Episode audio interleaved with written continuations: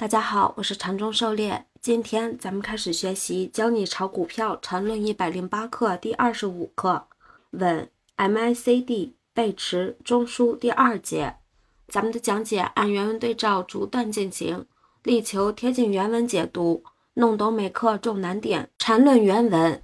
还有一种就是股票不断一字涨停，这时候由于 MACD 设计的弱点，在一分钟。甚至五分钟上都会出现一波一波类似正弦波动的走势，这时候不能用背驰来看，最简单就是用一分钟的中枢来看，只要中枢不断上移就可以不管，直到中枢上移结束，就意味着进入一个较大的调整，然后再根据大一点级别的走势来判断这种调整是否值得参与。如果用 MACD 配合判断，就用长一点时间的，例如看三十分钟。一般来说，这种走势其红柱子都会表现出这样一种情况，就是红柱子回跌的低点越来越低，最后触及零轴，甚至稍微跌破，然后再次放红伸长，这时候就是警告信号。如果这时候在大级别上刚好碰到阻力位，一旦涨停封不住，出现大幅度的震荡就很自然了。例如六零零三八五在二点九二那涨停，MACD 出现一点的绿柱子，然后继续涨停，继续红柱子，而三点二八元是前期的日线高位，结果三点二二涨停一没封住，就开始大幅度的震荡。涉猎解读对应日线上的连续一字板，这种利用 MACD 在低级别图上很难来判断，这个时候需要结合三十图的 MACD 以及前期重要压力位来综合判断。缠论原文，注意，如果这种连续涨停是出现在第一段的上涨中，即使打开涨停后震荡结束，形成一定级别的中枢后。往往还有新一段的上涨，必须在大级别上形成背驰，才会构成真正的调整。因此，站在中线的角度，上面所说的超短线，其实意义并不太大。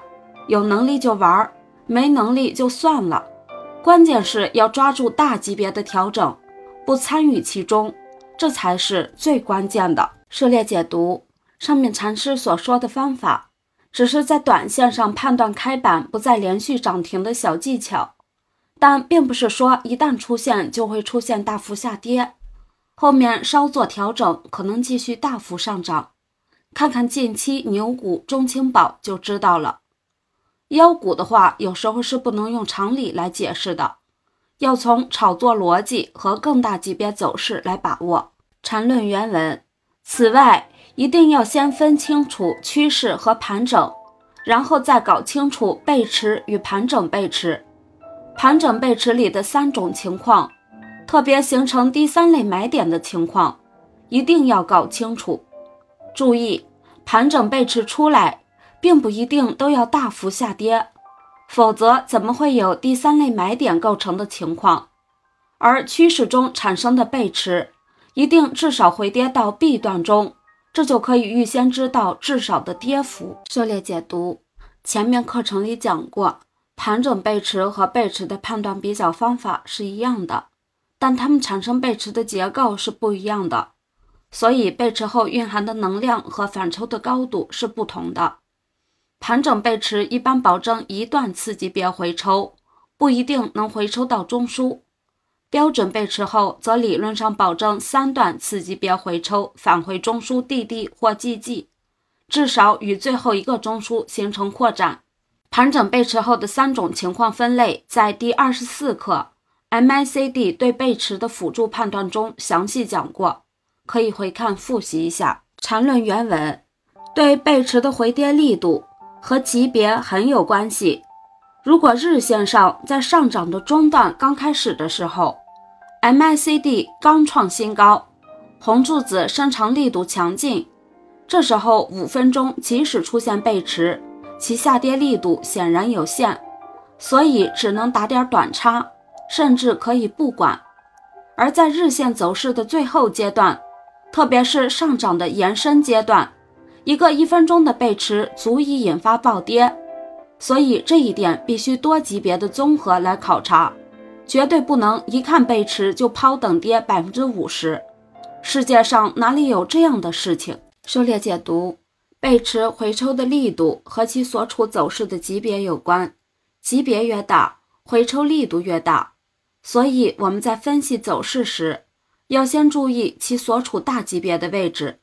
如果大级别刚出买点，这时候小级别上涨背驰，也只能造成一段小级别的回调，在大级别中只算小的震荡，无需担心。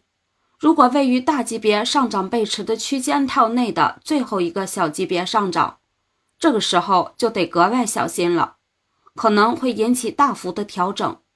否则，一般情况下的小级别背驰当震荡操作即可。